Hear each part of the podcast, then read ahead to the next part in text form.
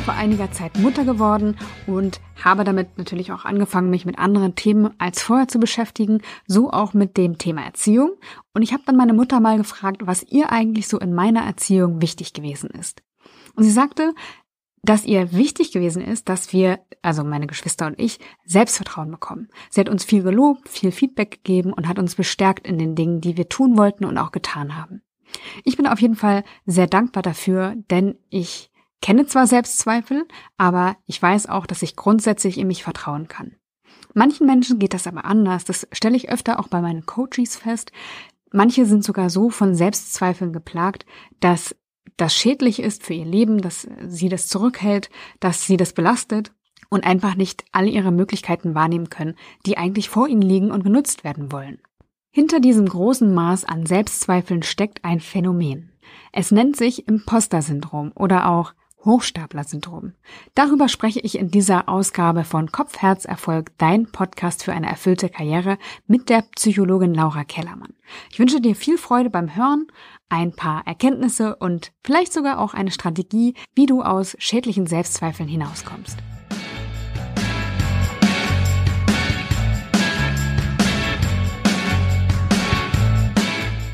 Ich habe heute Laura zu Gast bei mir im Podcast. Laura ist Expertin für das Imposter-Syndrom, für Selbstzweifel. Und ähm, ich freue mich total, dass du hier bist heute, Laura. Was genau, vielleicht magst du direkt damit reinstarten, verbirgt sich hinter dem Begriff Imposter-Syndrom für alle, die, die das noch nicht kennen? Ja, liebe Jannike, ich freue mich erstmal total, dass ich hier sein darf. Vielen, vielen Dank. Ich bin Laura, Laura Kellermann und Psychologin und genau das ist mein Thema. Ich liebe es. Story of my life. Und ja, das Imposter-Syndrom heißt im Grunde übersetzt das Hochstapler-Syndrom. Und das bedeutet, wenn man das hat, nicht, dass man ein Hochstapler ist, aber man fühlt sich so und hat das Gefühl, oh wei, die anderen überschätzen meine Leistung und meinen Erfolg viel zu sehr. Ich bin doch gar nicht so klug. Ich kann doch gar nicht so viel. Was sehen die nur in mir? Oh Gott, wann fällt allen auf, ich bin gar nicht so klug, so professionell, so kompetent. Und das ist im Grunde das Imposter-Syndrom, also Selbstzweifel, die sich auf Leistung, also auf die eigene Leistung und den eigenen Erfolg beziehen. Und ich liebe dieses Thema total, weil es mich früher auch stark betroffen hat und auch heute immer mal wieder einholt, dass ich denke, oh Gott, oh Gott, oh, wenn, wenn, jemand so sagt, Experte, da gehen bei mir dann auch noch kurz die, die Lampen an, dann weiß ich, okay, es hat gerade wieder kurz zugeschlagen. Und ja, mein Wunsch ist es natürlich, möglichst viele Frauen dabei zu unterstützen, sich davon frei zu machen, beziehungsweise auch zu lernen, damit umzugehen. Cool, danke Laura. Also ich habe mich auch auf den ähm, Vortrag vorbereitet, sage ich schon, auf den Podcast vorbereitet. Und ich finde ähm, das total cool, was ich gelesen habe im Vorfeld, dass man nämlich, wenn man das Gefühl hat, ein Hochstapler zu sein, erst recht kein Hochstapler sein kann, weil das die Eigenschaft vom Syndrom überhaupt ist. Genau, in der Regel sind es ganz kluge, ganz kompetente, total professionelle Menschen. Also das ist wirklich das Paradoxe eigentlich daran, dass es in der Regel Menschen sind, die erfolgreich sind, die sehr leistungsstark sind, die richtig, richtig viel auf dem Kasten haben. Und meistens ist es auch so, dass andere Menschen sie von außen betrachten und denken so, huh, das ist aber, die oder der hat echt ganz schön was auf dem Kasten, während diese Person in der Regel innerlich zittern und das Gefühl haben, mein Gott, was sehen die nur in mir? Also entweder so an dem Punkt sind, dass sie wirklich super erfolgreich sind und denken, was sehen die alle nur in mir? Also das kann man auch oft bei so Hollywood-Stars beobachten, die ganz, ganz erfolgreich sind. Und aber eigentlich denken, ja, also so besonders ist das doch überhaupt nicht, was ich hier mache. Oder ja auch im alltäglichen Berufsleben, dass Menschen beispielsweise eine Führungsposition bekommen und denken, oh Gott, was ist, wenn ich jetzt den Erwartungen nicht entspreche? Jetzt stellt sich heraus, ich kann das überhaupt nicht. Ich bin völlig inkompetent, die überschätzen mich. Oder das kennst du ja vielleicht auch von deinen Kunden, dieses, ich kann mich doch nicht auf den Job bewerben. Danach, äh, am Ende kriege ich den noch und dann merken die, ich kann nichts. Und ja, dass das in der Regel aber Menschen sind, die eine ganze Menge auf dem Kasten haben, sich in der Regel auch immer wieder überwinden und obwohl sie sich überwinden und aus ihrer Komfortzone rausgehen, weiterhin von diesen Zweifeln begleitet und auch geplagt werden. Und du hast es vorhin schon gesagt, a story of my life. Das heißt, du hast auch mal darunter gelitten? Klar, und ich würde auch sagen, ich leide heute noch manchmal darunter, wobei leiden eigentlich das falsche Wort ist. Also früher habe ich wirklich darunter gelitten und heute begleitet es mich manchmal noch, aber ich leide nicht so wahnsinnig darunter. Also es wäre gelogen, wenn ich sagen würde, ich hätte das jetzt gar nie mehr. Also zum Beispiel schreibe ich gerade einen Ratgeber für den Campus Verlag und ganz am Anfang saß ich da und habe die Einleitung geschrieben, habe gedacht, das ist doch jetzt der Witz des Tages. Jetzt schreibe ich zum Buch, weiß ich wirklich genug darüber und habe dann gedacht, ach, das sollte ich vielleicht direkt in die Einleitung reinschreiben, dass ich genau deswegen auch eine Expertin bin neben meiner fachlichen Qualifikation als Psychologin, dass ich einfach auch davon immer mal wieder betroffen bin. Und gerade in meinem Studium war ich davon extrem betroffen. Äh, ich kann ja eine kleine Anekdote erzählen. Ich habe da jetzt nicht so große Schmerzen, mich nackt zu machen. Es war meine erste mündliche Prüfung im Psychologiestudium. Ich weiß es noch wie gestern, ich weiß auch noch, wie die Prüfer hießen, und es war Persönlichkeitspsychologie äh, und äh, differenzielle Psychologie. Und ich stand in diesem Flur und bin auf und ab getigert über diesen, ähm, das war so ein Teppichboden, der da verlegt war, und bin auf und ab getigert und in meinem Kopf lief dieser Film ab, dass ich in diese Prüfung gehe und mich anstrenge und dann sich eine Prüferin, das waren nämlich zwei Frauen, zur nächsten rüberbeugt und der so zuflüstert, oh Gott, wie sollen wir das der Laura nur beibringen? Die hat sich völlig selbst überschätzt. Die weiß gar nichts. Wie ist die nur darauf gekommen, dass die Psychologin werden könnte? Das ist ein völliger Trugschluss. Die, weiß doch gar nicht genug, die kann doch gar nicht genug, die ist doch überhaupt nicht klug genug dafür. Wie bringen wir dir, dem armen Kind das nur bei? Und das habe ich mir ausgemalt und dann bin ich damals heulend aufs Klo gerannt und habe mich eingeschlossen. Ähm, habe dann diese Prüfung gemacht, sie mit 1,7 bestanden, bin da raus und war felsenfest davon überzeugt, dass die mir die Note aus Mitleid gegeben haben. Mhm. Rückblickend betrachtet sind wir uns, glaube ich, hier alle einig. Man kriegt eine 1,7 nicht aus Mitleid. Wenn man aus Mitleid, äh, wenn sie einen bestehen lassen, dann kriegt man, weiß ich nicht, eine 3 oder eine 4 oder was kriegt man, wenn man ne, gerade noch so besteht. Aber das war das Konzept und das ist im Grunde auch das Konzept des Imposter-Syndroms, dass man eine richtig, richtig gute Leistung erbringt. Man macht sich im Vorwege völlig verrückt. Ne? Man steigt, man hat eine so dieser Imposter-Zyklus, hat eine leistungsbezogene Aufgabe. Dann geht das Kopfkino los, die Zweifel, bewusst oder unbewusst. Manchmal ist es auch nur ein Gefühl, das sich äußert.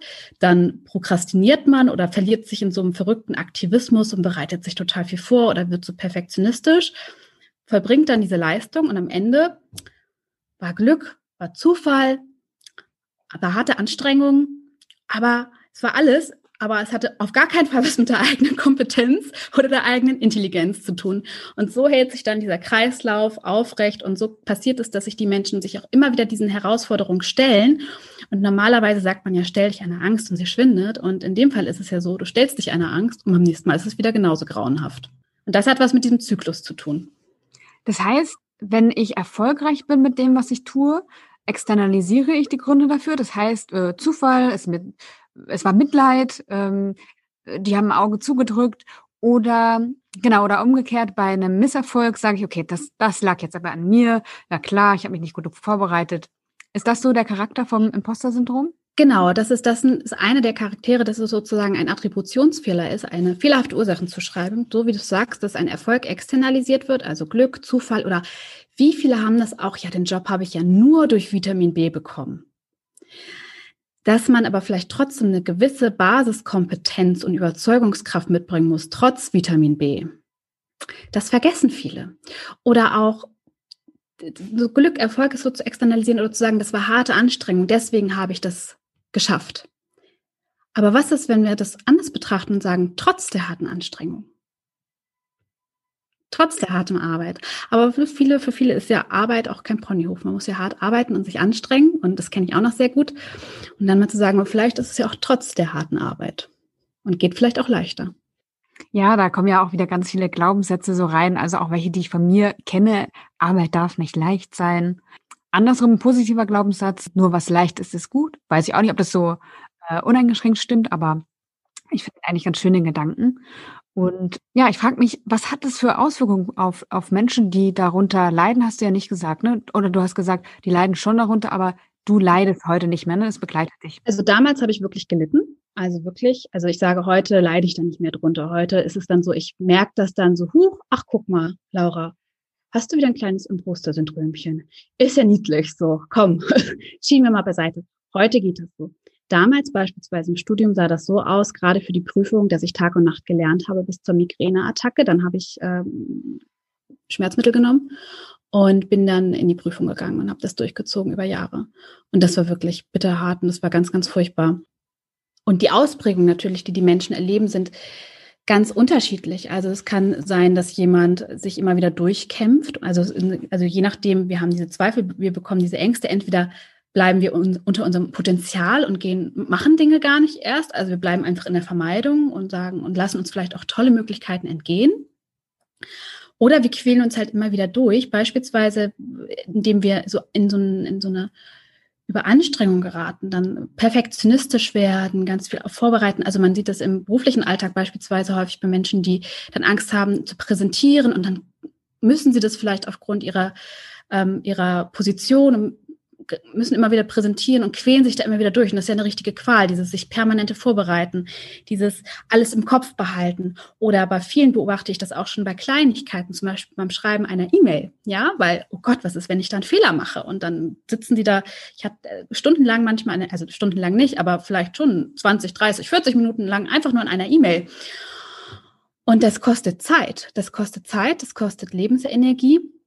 Und das Gemeine ist, dass du dich vor allen Dingen am Ende nicht daran erfreuen kannst. Ne? Oder du prokrastinierst und hast, ich kannst dich dann genauso wenig entspannen, weil du es bis zum letzten Drücker aufschiebst, dann machst du, gibst du voll Gas und kriegst es auch noch richtig gut hin und wertest es das dann aber am Ende auch ab als, ja, das war jetzt halt Zufall, weil Diesmal hat Kollege Müller, mich hat halt keiner diese eine Frage gefragt. Wenn man nicht mich das gefragt hätte, dann wäre die Präsentation im Bach runtergegangen. Oder dann wird es am Ende nochmal zerpflückt und wirklich, also das hätte ich ja noch besser machen können, noch schöner machen können. Also die innere Zufriedenheit bleibt total auf der Strecke. Ähm, manche bewerben sich dann vielleicht nicht auf den Job, den sie gerne machen möchten.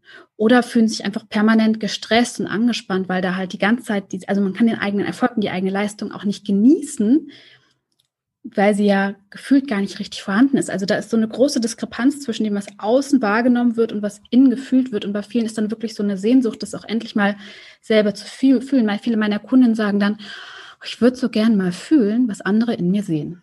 Ich würde das so gerne selber wahrnehmen, weil dann ist da ja, da ist so ein innerer Druck die ganze Zeit, so eine innere Getriebenheit. Und das ist natürlich sehr anstrengend. Und die ganze Zeit diese Angst aufzufliegen, weil viele sind dann auch so sehr kontrolliert dadurch sowohl, dass sie alles kontrollieren wollen, die Vorbereitung und so weiter, aber auch häufig wirklich im Kopf des Gegenübers drin sind und überlegen, was wird von mir erwartet, was muss ich alles gewährleisten, ist es wirklich professionell, was ich sage, wie kommt das jetzt bei meinem Gegenüber an? Und dann gar nicht mehr so richtig sie selbst sein können, sondern das Gefühl haben, sie sind auch die ganze Zeit als hätten sie so eine Mauer oder so eine Fassade. Also viele meiner Kunden wirken nach außen hin stark und selbstbewusst und mir hätte man das auch nicht angesehen. So, ich habe eigentlich auch nach außen hin immer so ganz selbstsicher gewirkt die meiste Zeit. Außer vielleicht in diesem Flur zu dieser, zu, die, zu dieser Stunde, als ich da so Panik hatte. Aber man sieht es den Menschen in der Regel auch nicht an, sondern sie wirken nach außen professionell, souverän oder manchmal sogar kontrolliert. Und im Innen völliges Gegenteil. Es hört sich echt stressig an. Und belastend. Ja, ist es auch. Und ich stelle mir vor, ähm, ich habe mir gerade die Frage gestellt, wie erkenne ich denn, dass ich darunter leide?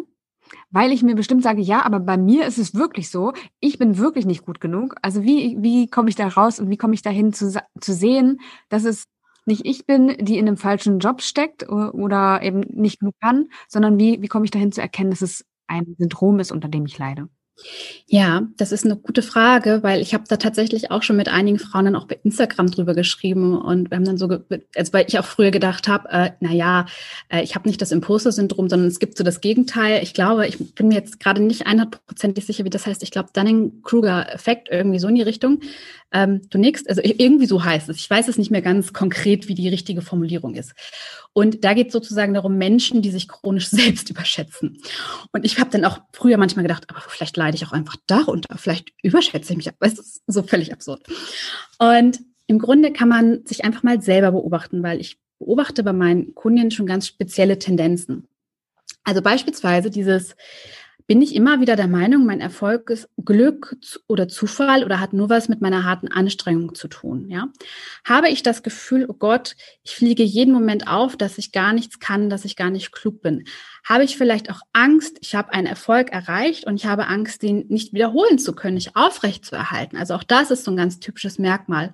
Oder dass ich merke, es kommt eine leistungsbezogene Aufgabe, Es könnte jetzt auch ein Podcast-Interview sein oder eine Präsentation oder ein Bewerbungsgespräch und ich gerate erstmal grundsätzlich in Panik und fange an, hart zu prokrastinieren oder in so einen blinden Aktionismus zu verfallen oder ich fange an, alles zu zerdenken und versuche es so perfekt wie möglich vorzubereiten. Also das sind so ganz, ganz typische Merkmale, auf die man mal achten kann.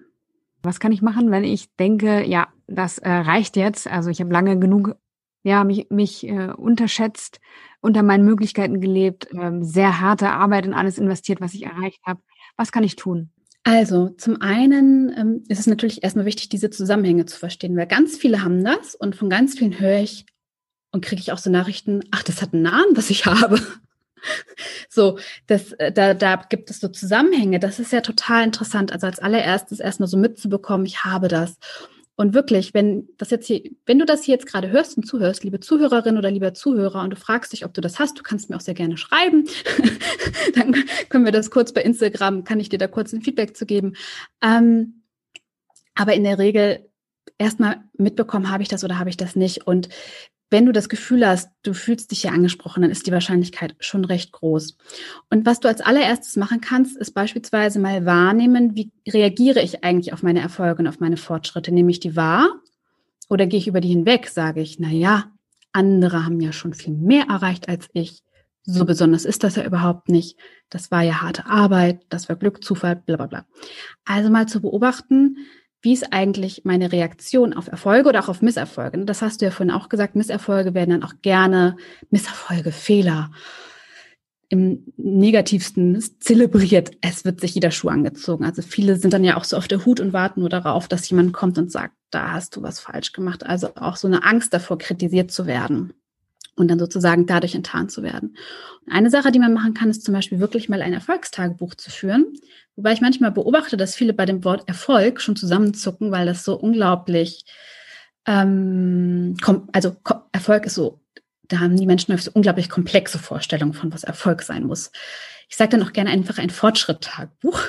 Ja, dann sitzt du da und sollst deine Erfolge aufschreiben. Aber wenn du damit ein Problem hast, dann wirst du ja die ganze Zeit dir sagen, das ist kein Erfolg. Und dann vielleicht zu sagen, okay, ich beobachte mal, was mache ich eigentlich für Fortschritte und wirklich ein kleines Erfolgs- und auch Leistungstagebuch aufzuschreiben, auch mal zu schauen, was leiste ich eigentlich den ganzen Tag, um das auch anzuerkennen, weil ja die eigene Leistung und die eigenen Erfolge angezweifelt werden, um überhaupt erstmal ein Bewusstsein dafür zu entwickeln. Das kann ich auf jeden Fall empfehlen.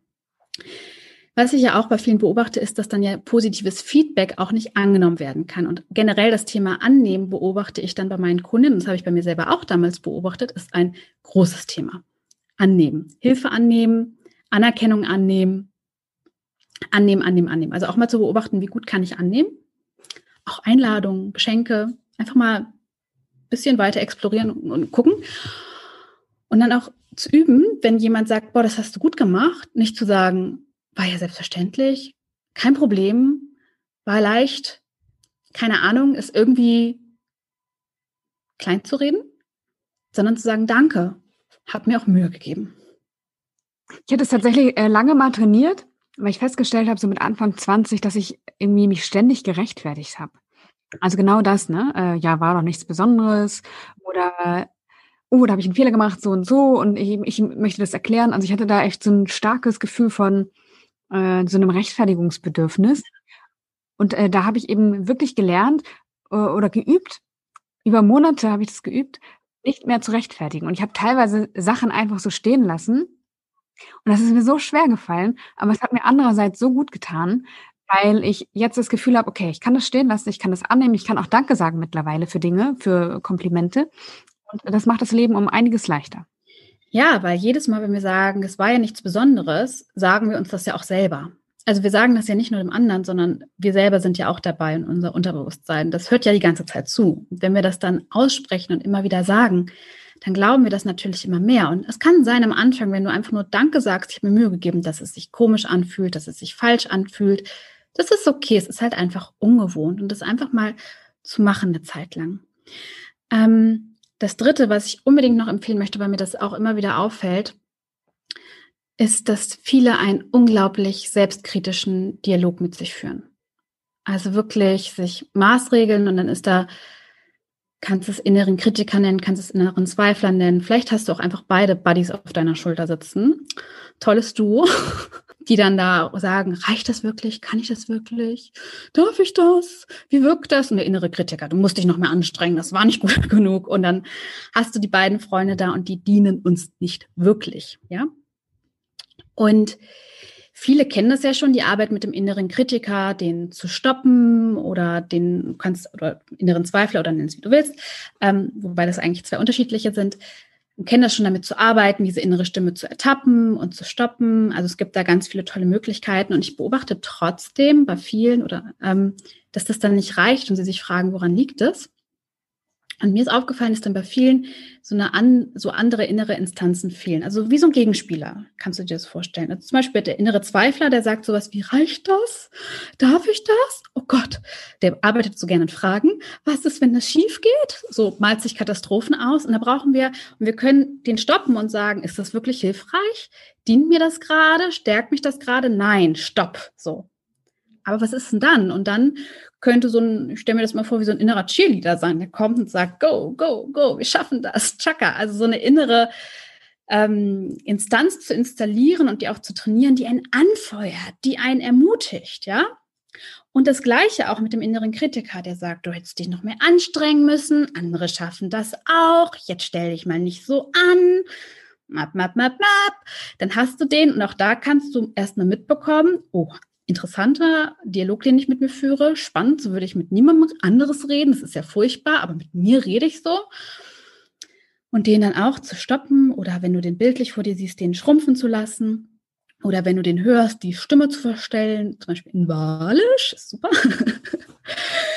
Und dann aber auch, wenn du den gestoppt hast, zu sagen, der braucht vielleicht auch einen Gegenspieler, der so ein bisschen verkümmert ist. Und das kann so das Selbstmitgefühl sein, so eine innere, wohlwollende Stimme, die sagt, hey, ich sehe doch, wie sehr du dich anstrengst und ich sehe doch, wie du dich bemühst und ich sehe doch, dass du dein Bestes gibst. Und ich weiß, das ist manchmal gar nicht so einfach, das zu verkraften, wenn man dann vielleicht trotzdem einen Fehler macht oder wenn andere das nicht sehen oder auch gerade wenn man Angst hat, dann zu versagen. Aber weißt du was? Ein Schritt nach dem anderen. Also so eine Stimme, die ganz sanft ist und ganz weich und wenn ich das dann anderen vormache, ich habe das auch gerade in meinem Podcast vorgemacht, eine Folge, da habe ich total viele Nachrichten bekommen, wo mir Frauen geschrieben haben, ich bin noch nie auf die Idee gekommen, so mit mir zu sprechen. Und das wieder zu installieren, so einen wohlwollenden, inneren, mitfühlenden Monolog, das kann ich wirklich nur empfehlen. Ich habe noch eine besondere Frage für dich, und zwar basierend auf den, dem Austausch mit meinen Coaches. Ich begleite ja Menschen, die umsteigen wollen und die stehen ja vor der besonderen Herausforderung, wenn sie nicht nochmal ein komplettes Studium machen wollen oder eine komplette Ausbildung machen wollen, mit mangelhaften Fähigkeiten, so empfinden sie das oft, oder nicht voll ausgebildet in einen neuen Beruf zu gehen. Also sie müssen damit umgehen und äh, sich dann auch noch verkaufen in einem Bewerbungsgespräch. Wie kann ich das dann schaffen, wenn ich das Gefühl habe, ich bin jetzt noch nicht total fertig vielleicht für diesen Beruf oder ähm, ich habe nur Erfahrungen und Fähigkeiten aus meinem privaten Bereich, das ist doch nichts Berufliches. Also wenn, was ist, wenn ich Zweifel habe, ob ich dem nächsten Job gewachsen bin? Ja. Was kann ich tun? Wie kann ich damit umgehen? Also ich habe da zwei Gedanken zu. Einmal ist es ja auch immer wieder spannend, was wir für eine, neben einer, also wir haben einmal eine sehr komplexe Vorstellung davon, wie Erfolg aussehen muss, oft. Und wir haben ja häufig auch eine sehr komplexe Vorstellung davon, was wir alles an Kompetenzen mitbringen müssen. Also wie viel, also was ist eigentlich ein Experte?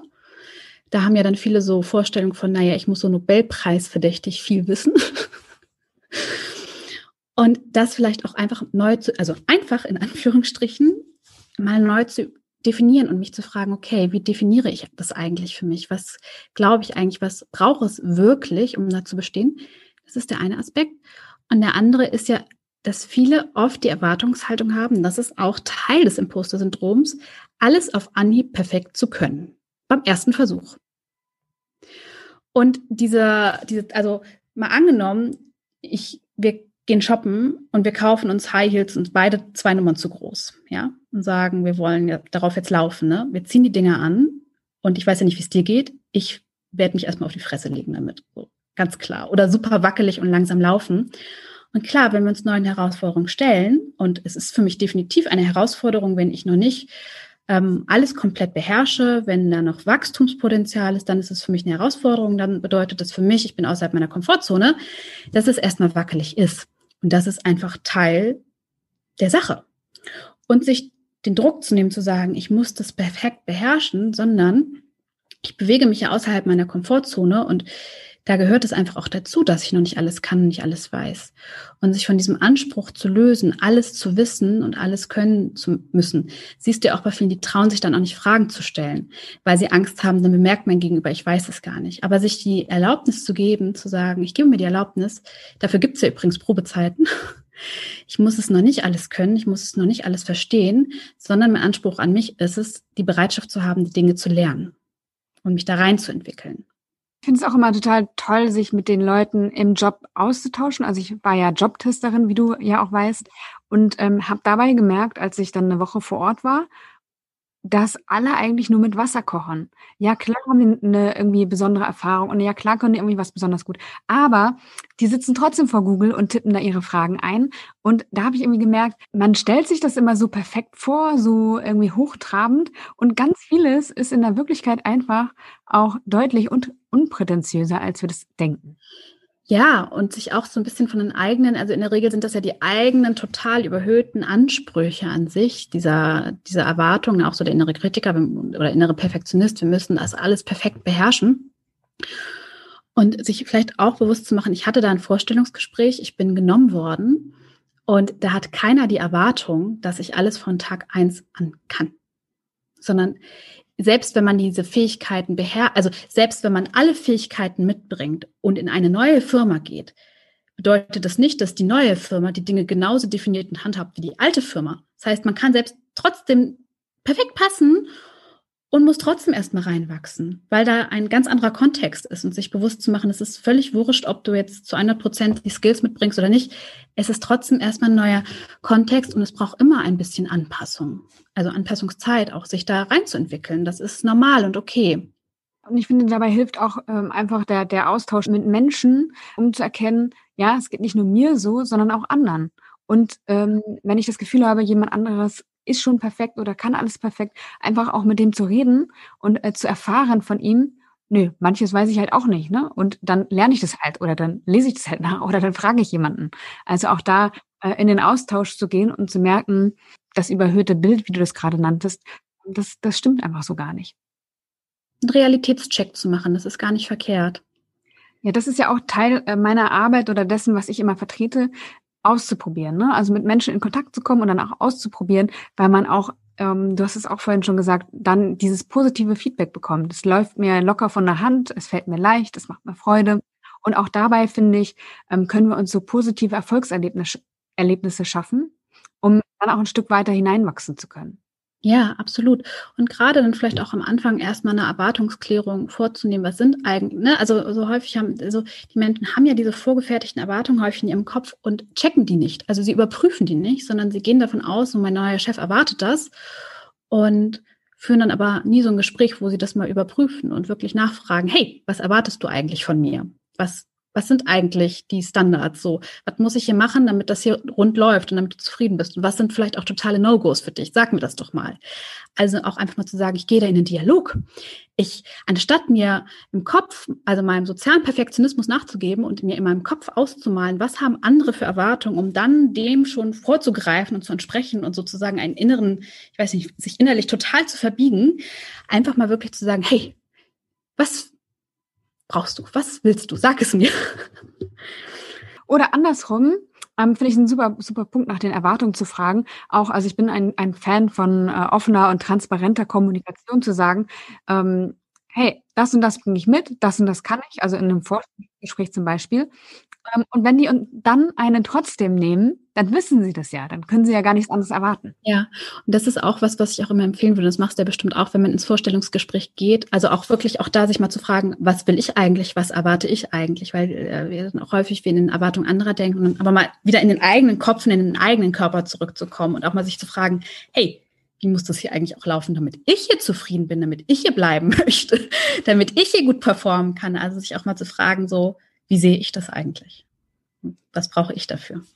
Das ist äh, ein sehr, sehr guter Punkt, äh, der wirklich wichtig ist, wenn man berufliche Erfüllung und Zufriedenheit möchte, weil da geht es einfach um mich, um meine Zufriedenheit und um das, was ich brauche. Und das ähm, sollte ich erkennen, das sollte ich kennen und dann auch formulieren und dafür einstehen. Laura, zum Abschluss, was wäre dein Top-Tipp für alle, die unter einem Imposter-Syndrom leiden und da einen Schritt raus machen wollen? Drüber sprechen. Ich würde mir meine Freundin schnappen, also so habe ich das auch mit meinen Freundinnen gemacht und meine Freundin mit mir abends auf dem Sofa immer mal so. Und dann hat mir auch mal eine erzählt, Laura, ich habe da so Gedanken, ich kann das gar nicht erzählen. Du denkst, ich bin Mischugge. Und habe ich gesagt, du, ich bin Psychologin, gibt nichts, was ich nicht schon gehört habe. Hau mal raus. Und dann hat sie es so erzählt. Und dann habe ich gesagt, du, da schreibe ich ein Buch zu. Das hat einen Namen. Also einfach mal darüber zu sprechen, weil das ist erleichtert, es auszusprechen. Und in der Regel wird immer jemand da sein in deinem Freundeskreis, wenn du darüber sprichst, der das auch kennt oder hat und zu merken, oh Gott, ich bin mit diesen Gedanken nicht alleine, ich bin nicht verrückt oder merkwürdig, sondern es geht ganz vielen so, erleichtert total, weil man ja einfach mal kurz diese Mauer fallen lässt, diese, dieses, ich habe ja das Gefühl, ich muss was aufrechterhalten. Und dass man das mal kurz fallen lassen kann, sagen kann, ich habe da diese Sorgen und diese Zweifel, und dann sagt jemand, du, kenne ich. Oder du, brauchst du, bist so klasse, brauchst du nicht haben, aber erzähl mal, wie fühlst du dich? Einfach mal darüber zu sprechen. Das ist mein Top-Tipp. Vielen Dank, Laura. Schön, dass du deine Erfahrungen und deine Tipps mit uns geteilt hast. Ähm, Links zu dir findet man in den Show Notes. Und ähm, ja, ich wünsche dir alles Gute und danke, dass du dabei warst. Danke, dass ich hier sein durfte.